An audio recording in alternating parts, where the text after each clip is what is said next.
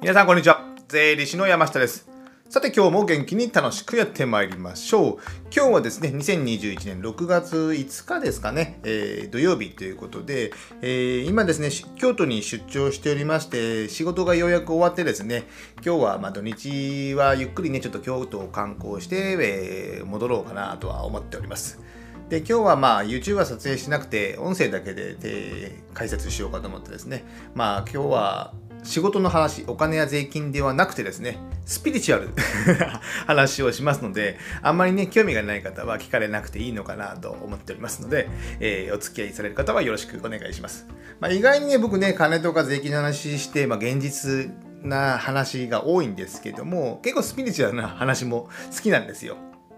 まあ、別にね何かしら宗教をやってるわけではないんですけどもまあ良い話、えー、良い言葉遣いとかいうのは結構好きでですね気にするタイプであります。でタイトルにもあったようにですね、まあ、口にする言葉っていうのは非常に大切ですよって。その3つの理由をちょっと今日は話そうかと思うんですけども。まず1つ目、まあ、自分が言ったことまあ自分が言ったこと、まあやったことでもいいですかね。これってね、えー、まあ回り回って、まあ自分に返ってくるとかよく言うじゃないですか。悪いことをした悪いことが自分に起こるとかね。まあいいことをすればいいことが、えー、自分に起こるって。いや、なので僕は自分が言ったこと、やったことは、えー、自分に返ってくる。なので自分が悪口や文句などを言うのであればですね、その悪口文句っていうのは、えー、他人からも自分も言われている。その循環は結構あるのかなと思います。ですので自分の発する言葉もそういったものはまあね僕もね、えー、その仏様じゃないので。まあ人間一人間の未熟な人間なのでそう思うことは多々あります。多々ありますけどもまああんまり言わないと思ってもですね、えー、ストレスになるかもしれませんけども言い過ぎるのもどうなのかなと思います。これがまあ一つ目ですね。自分で言ったことは、えー、回り回って自分に返ってくるということです。じゃあ二つ目、えー、その言葉、悪い言葉とかネガティブな言葉をまあ言ってしまうと、まあ、それが現実になるんじゃないかなと、まあこれも本当スピリチュアルですよねって思っています。まあ一番と似たような感じなんですけども、まあね、えー、売り上げが下がったらどうしようとかね、えお金がなくなったらどうしようとかね、えー、そういう言葉を発するとなんか現実を引き寄せるね、えー、感じがしないでもないですよね。じゃあ皆さん考えてくださいよ。じゃあ、まあ、1年前、3年前でもいいです。まあ、起業したての頃でもいいですよ。まあ、ネガティブなこと、思うことも結構あるじゃないですか。じゃあ、その不安になる、1年前に不安になったこと、えー、ネガティブになって思ったことって、今、現実になってますか？意外になってなかったり、そんなね、1年前に不安に思ったことって意外と忘れてるんですよ。意外にならない。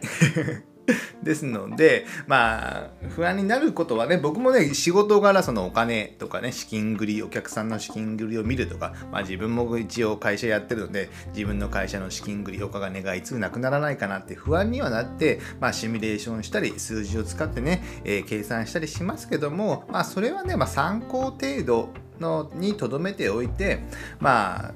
ね、現実になるかならんかってわからない。まあほ、ほとんどならないと不安になることはですね。ですので、まあそういった言葉もそう悪い言葉、ネガティブな言葉はできるだけ、まあ、使わないようにするっていうのがいいのかなと思います。2番目ですね。言葉を発すると、それが現実になるのではないかということです。じゃあ最後3つ目。えー、まあね、もう悪口とかいう文句っていうのは、まあその場発散したらね、ストレスは発散するのかもしれませんけども、まあ後味は良くないですよね。悪口言う人は、えー、言ったんですけどもあの言われた人は後味も悪い。ただ今度言われた人が文句返したらそれにも文句を言い返してまあもう2人とも後味が悪い。まあいいあんまりないですよね、えー。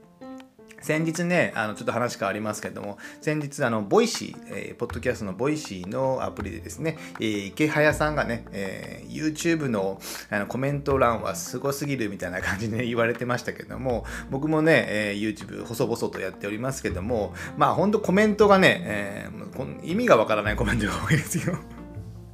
なんじゃこりゃみたいなね。文句的なものも多いですし、まあ、僕はあんまり反応しないように、まあ、僕のビビたる何十人しか何百人しかいない読者読者読者じゃないですね。視聴者チャンネル登録されてなくてもそういった言葉は出てくるっていうのがあってですね、えー、こういうとこは YouTube 会話はちょっとね、えー、きつ大変だなと思う今日この頃なんですけども。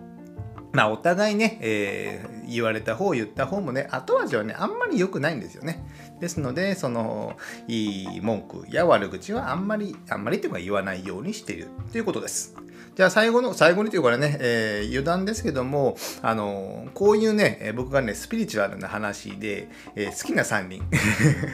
好きな3人、おすすめの3人、まあ、音声とか、あの、本を読んでいただきたい人を3人紹介したいと思います。1人目が小林聖寛さんという方ですね。小林聖寛。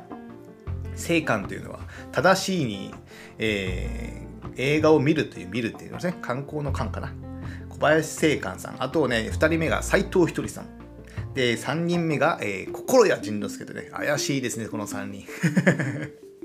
でもね、まあ、今今ならね、ポッドキャストも小林、あ、斎藤ひとりさんやられたり、心屋さんもポッドキャストやめたのかな？えー、まあ、C、YouTube でも音声聞けたりですね、本も結構たくさん出ておりますので、まあ、言ってることは結構似たような感じです。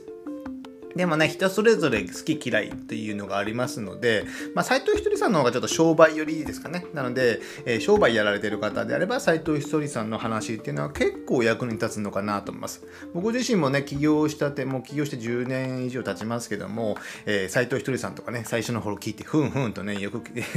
うなずいておりました。ですので、今ならね、音声とか動画ね、えー、小林、斎藤ひとりさんは顔出ししてないのかな？あの、YouTube の音だけでもね、聞けますので、えー、これね、えー、いい話ですので、ぜひね、この3人は聞いていただけたらなと思います。じゃあ、あと最後にですね、余談としまして、あの、なんか、うっせぇわ、うっせぇわとかいう曲が流行ったじゃないですか。ちょっと前ですね。もうね、うちの子供がね、これをね、何回も歌ってたらね、本当にね、イライラしてきましたからね。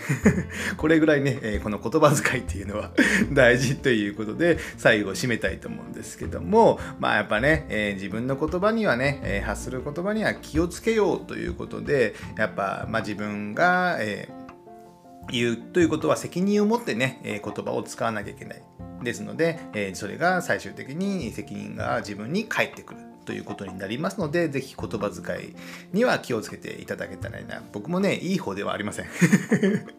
まあね、ラジオとかではね、いいように言ってますけども、普段は別にいいよじゃなくて、えー、言葉遣いは人よりは汚いと思いますけども、まあこれはね、冗談、冗談でジョークということで言ってる場合が多いので、それはご愛嬌ということですね。じゃあ今日はですね、えー、これぐらいにしたいと思います。ではまた次回、来週ぐらいですかね、お会いしたいと思います。さよなら。